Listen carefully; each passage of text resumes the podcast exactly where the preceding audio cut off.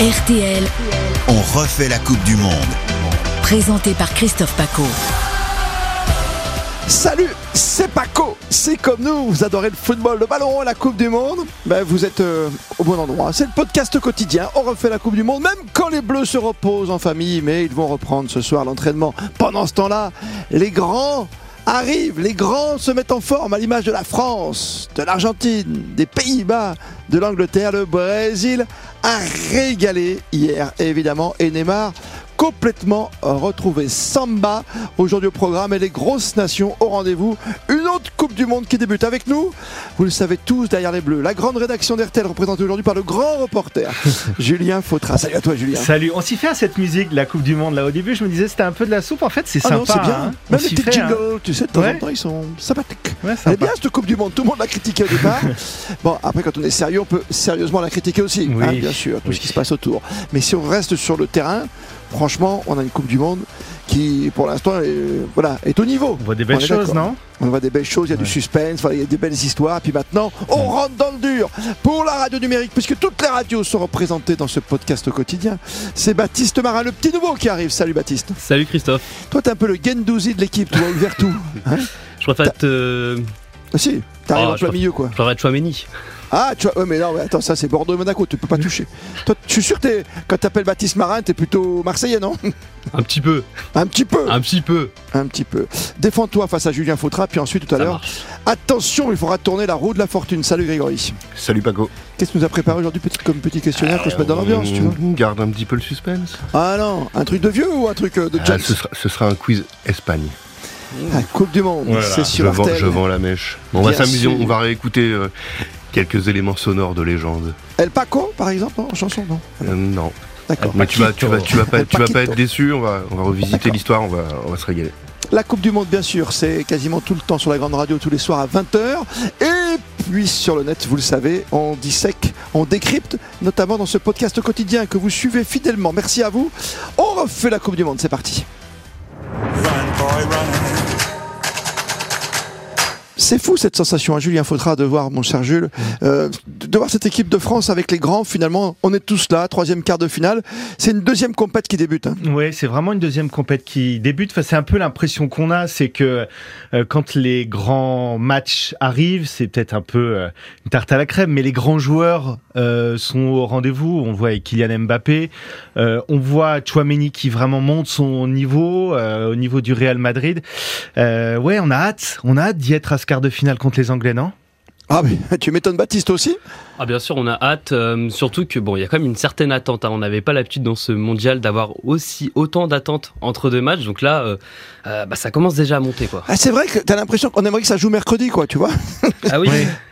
Non mais c'est fou. Euh, c'est vrai que je suis en manque moi. Ça Bon, fait un peu partie de ces grandes compètes où faut euh, où faut laisser attendre ces trois jours. Alors qu'est-ce qu'on fait pendant ces trois jours? On prépare le match, on, on prépare la soirée. Qu'est-ce que vous faites samedi soir? Euh, Il y a déjà il y a tous les copains. Bon alors toi tu fais quoi? Toi t'es, tu t'es- tu travailles, tu travailles pas? Parce que nous parfois on, on travaille les soirs de match. Donc c'est il y a un peu cette euh, ouais cette attente. Il y a une elle est longue cette semaine non? Ouais, peu. même si si t'as le temps de regarder le Brésil, voir le Voilà. Portugal ou l'Espagne aujourd'hui, tu voilà voilà on est un peu Ouais. rassuré par le Brésil.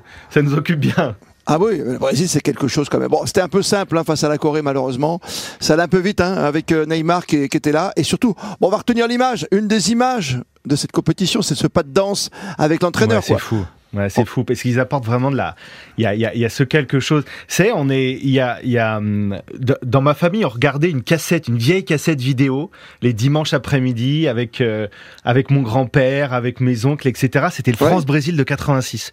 Et ça repassait, j'allais dire pas tout, pas tous les week-ends, mais quasiment tous les week-ends. Il y avait le France-Brésil de 86. Et et c'était Zico, et c'était Socrates, Bah et oui. c'était des et et, Et, mon petit Louis, eh mon petit et, Louis. et- et chez nous le, le petit Louis. Mais c'est vrai que un Brésil, moi j'ai jamais connu un Brésil, euh, un Brésil flamboyant. J'ai pas connu le Brésil de 70 avec Pelé, avec Jairzinho, etc. Et, et on nous a toujours parlé du Brésil, de, de, de, de, de- de ce jeu incroyable. Moi j'ai connu le Brésil de 94. Bon, bof, franchement c'était pas terrible. Le Brésil Non. de 2002, bon, à Ronaldo c'était sympa, mais euh, mais mais mais il y avait pas ce côté, ça part dans tous les sens. Et là, on a l'impression de, de, enfin en tout cas pour ma génération, C'est ça. de, de, de des trentenaires, j'ai l'impression qu'on découvre, on découvre quelque chose. Comment euh, peut être le Brésil qu'on nous, qu'on a un peu rêvé, quoi.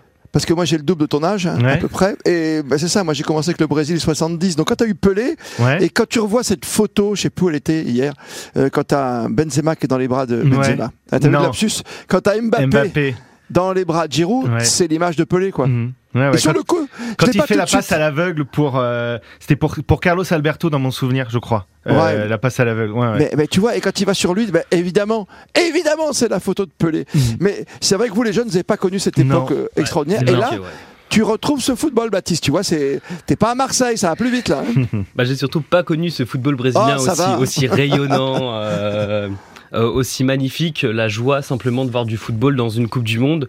On sait que le Brésil, c'est ça, c'est de donner de la joie. euh, voilà, ce football flamboyant qui donne envie. Et euh, bah, hier soir, on s'est vraiment régalé, et surtout, sûr, sur- surtout sur cette première mi-temps. Et c'est vrai que cette joie aussi, elle est communicative et euh, bah, elle fait vraiment, elle ferait vraiment du bien à voir, quoi. On se croirait en été, en plein hiver. Voilà. T'as les stats, euh, c'est Grégory. Fortune, du Brésil, quand même, par rapport à la France, qui a t'as son troisième quart de finale avec deux petites étoiles sur le maillot. Alors huitième quart de finale, euh, huitième quart de finale de suite, tout à fait. Ils ont pris l'habitude de Ah oui. de, Ouais. de dépasser les huitièmes. Euh, C'est une formalité. Et donc là, on a quatre buts en 35 minutes. Euh, ça joue, ça régale. Quatre buteurs différents. Euh, sur celui de, de Richard Ellison, on a Marquinhos et Thiago Silva impliqués. Et effectivement, ces danses qui- qui nous avaient été promises Bah ouais. euh, Richard Lisson disait qu'il y en avait une dizaine de préparés. Ça apporte la touche. Non seulement ça joue sur le terrain, mais après il y a les petits pas de danse de Paqueta ah ouais, en notamment. plus, quand ils descendent du bus déjà avec Et tes batucadas, J'aime beaucoup ce que vient de dire Baptiste. euh, C'est l'été en hiver avec le Brésil. C'est l'été en hiver. C'est pas jaune, c'est bleu, c'est vert. hein. T'imagines la densité technique de l'équipe quand ce sont les deux arrières centraux qui sont à la dernière avant-dernière passe sur le Ouais, but t'as de raison. Marquinhos avec, euh, Thiago Silva. fou. Ils sont à la fois flamboyants et, et très solides. Et, et alors, on a un Casemiro qui est la pièce essentielle. Faut pas qu'il se blesse. Hier, il y a eu une petite Ouais. alerte, mais euh, il semble armé. Hein. Bon, après, il y a peut-être l'Argentine euh, pour une demi-finale explosive sud-américaine. Ah, ça serait bien. Euh, hein. Peut-être un remake de, de France-Brésil en finale. En tout cas, ce Brésil euh, est vraiment, vraiment fort. Et on note hier que on avait tendance à se dire que quand Neymar n'est pas là, c'est pas la même. Hier, Neymar était là et ils se font dans le collectif. C'était Ah, c'est bien que tu te projettes déjà sur les demi. Ça veut dire que nous on va faire un petit France-Espagne ou France-Portugal, tu vois. Le France-Angleterre va être euh, très, très, Mais non, très, très, ça intense. passe tout seul. Ça Ouais, va si, la Croatie, hein. Faut quand même pas les. Ouais, ouais, bien sûr. Les Non, mais c'est des, des projections ça, qui ne coûtent rien. Mais ça ah, le, le, France, énorme le équipe. France-Angleterre va être un choc énorme. Je Une vous énorme l'annonce. nation Ça va pour être le énorme. Brésil, c'est, enfin, je faut pas, ouais, pas griller Il va y les avoir du choc. a- Ouais. On a de la belle affiche là. Donc Brésil-Croatie, Argentine-Pays-Bas, France-Angleterre. Il nous en reste euh, deux à connaître avec aujourd'hui euh, Maroc-Espagne et Portugal-Suisse. Avec le Maroc et la Suisse en outsider. euh, c'est donc Ouais, les- les outsiders. On verra, on fera le bilan d'écart, mais tu le Ah, disais, demain, Julien. demain, on se fera un bon bilan de. Ouais, de- t'as les grands, quoi. Les grosses nations sont au rendez-vous, Julien. Toutes les grosses nations sont, sont au, au rendez-vous. En tout cas, euh, si euh, effectivement l'Espagne élimine le Maroc, si euh, le Portugal euh, élimine la Suisse, c'est vrai que l'ensemble des huit dernières nations font partie des, des, favoris ou des tout, des tout meilleurs. Donc, euh, euh, ce serait pas mal d'avoir un petit, un petit poussé, non Dans le lot Je sais pas, le Maroc? je pense pas. Ça je- passera pas. Je Ah, mets c'est une pièce sur, la- Maroc. sur le Maroc et la Suisse Finalement, c'est le, Maroc qui est la dernière équipe récente, un petit peu petit poussé. Et euh, Mm. on a vu sur ces huitièmes de finale qu'on a quand même eu une absence, un petit peu de surprise. On a vu beaucoup de surprises euh, sur euh, la phase de poule. Et là, on a eu quand même euh, des équipes qui ont globalement dominé, même si ça a été compliqué, par exemple pour l'Argentine en fin de match, etc. On a quand même vu des, des grosses nations euh, tenir leur rang, quoi. Oui, mais j'ai l'impression que c'est terminé maintenant. Je pense que effectivement, tu as raison, hein, Baptiste, et comme Julien, on est, on est dans une autre compétition là. Les gros ont tellement envie. En plus, tu as des personnages, quoi. Tu as Mbappé pour la France, mais Mhm. tu as surtout, allez, des anciens. Dans notre côté de tableau, tu as Ronaldo. De l'autre côté, tu as du Messi et du Neymar. Ils veulent tous la gagner, cette Coupe du Monde, parce qu'ils sont trois là, euh, face au petit jeune Mbappé, le génie euh, d'aujourd'hui, euh, qui peut le remporter qu'une grosse stature en bleu. C'est- Franchement, ça va être intéressant de voir le comportement des trois grandes stars. hein. Ronaldo dès ce soir, et puis ensuite, et ensuite, bien sûr, Neymar à nouveau et Messi. Je te parle du Portugal, tu me donnes le petit programme qui va bien? Alors, on, on vient euh, plus ou moins de le dire, Portugal-Suisse Ouais, à, bien, à répétez. 20h et euh, Maroc-Espagne à 16h pour euh, cette dernière journée avant deux matchs sans. Et on reprendra vendredi, pour dur, vendredi et samedi pour Mais les qu'est-ce qu'on fait alors les pendant ces deux jours Ça là va être dur, non Qu'est-ce qu'on fait pendant ces Ah, deux jours? On va, c'est- on va se faire, premiers jours sans on va match. se faire, on va se depuis faire le des quiz, on va, on va revenir sur tout Non, ça, mais- on va compter Non, le nombre de buts. Je pense à vous qui êtes jeunes, quoi. Vous êtes tous fiancés, là, vous êtes tous dans une histoire d'amour. Vous allez pouvoir manger avec votre femme une petite pizza bière, quoi. Tu vois, comme avec les copains tous les soirs de foot. Mais tu sais, le plaisir est dans l'attente aussi parfois. Hein, Ma- madame, me l'a dit. madame Fautra m'a dit. classe. C'est Classe, classe. Christophe, merci. Julien, j'en profite juste avant de tourner Oui. la roue de la fortune parce que toi, tu as cette chance, euh, cette chance. Tu nous fais partager ton, ton expérience parce que Mm. tu es euh, toujours à travers le monde. Tu rentres d'Ukraine en ce moment. Tu sais ce que c'est qu'un conflit. Euh, voilà, pour l'instant, le, football, ça devrait être qu'un plaisir, même si souvent le football devient, voilà, un phénomène social. hein, tu le sais, quoi. On met Ouais. beaucoup de choses sur le sport. Toi, dans tout ce que tu as vu comme pays. Ouais. qu'est-ce que tu ressens sur le foot, euh, j'allais dire sociologiquement parlant quoi? Alors, il y a, il y a- il y a plein plein de choses différentes. Je pourrais te dire euh, mon pack, c'est que euh, par exemple en Ukraine, euh, le championnat ukrainien a repris en début d'année. Alors c'est pas facile. Évidemment, les clubs ne s'entraînent pas dans leurs installations classiques. Beaucoup de clubs s'entraînent à l'étranger, mais en Ukraine, en tout cas, on essaie de retrouver un semblant de, de normalité ou d'existence. Enfin, normalité, c'est pas Hmm. possible de le dire comme ça, mais un semblant de, de, de quelque chose, de, de, de dire que la vie continue, que qu'on est plus fort que la guerre. C'est un instrument politique aussi, le foot, hein, euh, clairement. Oui, et oui. et j'en parle notamment en Ukraine. Euh, je me souviens d'une ville, euh, Barmout. Euh, Aujourd'hui, c'est là où, a lieu les, où ont lieu les combats les plus, les plus terribles sur le front. Barmout, c'est une ville du Donbass. Le, le, le, le- j'ai vu un stade complètement éventré par les tirs d'artillerie. Donc c'est vrai que voilà, il y a, il y a- le, le, le foot euh, euh, nous parle à tous. euh, on, on remarque quand un stade est, est, est cassé. euh, et, puis, et puis, j'ai le souvenir en 2018. Là, je vous parle de complètement autre chose. En 2018, en tant que reporter, je suis allé suivre le match France-Uruguay en Uruguay à Montevideo. Et ça, et ça, et ça, c'est quand même un sacré souvenir parce que suivre un match en Amérique du Sud, on est quand même sur quelque chose d'autre. C'est-à-dire que euh, y avait quasiment la moitié du pays à Montevideo, dehors sur l'écran géant. C'est, on est un peu, faut, faut se figurer, on est, on est en hiver. hein. Enfin là, on est en été, mais ouais. euh, à l'époque, la Coupe du Monde était, était en, en été pour nous, en hiver en Amérique du Sud. Et pourtant, tout le monde était dehors, tout le monde vivait un match. Vivre un Au match, rythme. Ouais, c'est complètement fou. J'ai fait Mm. plein de directs sur l'antenne d'RTL et, euh, et à ce moment-là, le, enfin, je veux dire, il y avait vraiment pas besoin de se forcer. J'étais au milieu de la foule et les gens venaient parler, les gens participaient. Évidemment que, que la France l'a emporté. On se souvient de cet arrêt incroyable du Contre les Uruguayens. Et évidemment, il y avait de la tristesse, mais mais mais il y a une ambiance. Il y a, l'Uruguay, c'est deux coupes du monde, c'est euh, un stade euh, mythique. Euh, voilà, on est dans le cœur du, foot quoi. Et moi, quand je vois un match du Brésil aujourd'hui, je me figure un peu ce qui se passe là-bas ou en Argentine. Enfin, c'est quand même très spectaculaire quoi. Et une Coupe du Monde comme ça, vécue dans un pays sud-américain, bah ça prend une faut se figurer que ça prend une ampleur euh, assez incroyable. Franchement. Ouais, t'es un vrai compteur, finalement. T'as fait un podcast à toi tout seul, tu vois, à l'intérieur de la Coupe J'arrête là, je te laisse. euh, Non, non, non, non. Bah, tu sais quoi Comme tu vas te reposer un petit peu, comme c'est sa Ouais. première, et on le salue. Merci Baptiste Marin. Tu vas tourner la roue de la fortune. Je t'explique le truc, c'est très simple. Tu lèves ton bras gauche, vas-y. C'est fait. Tu dis pas je le jure, t'es pas obligé. Vas-y, tu tournes maintenant.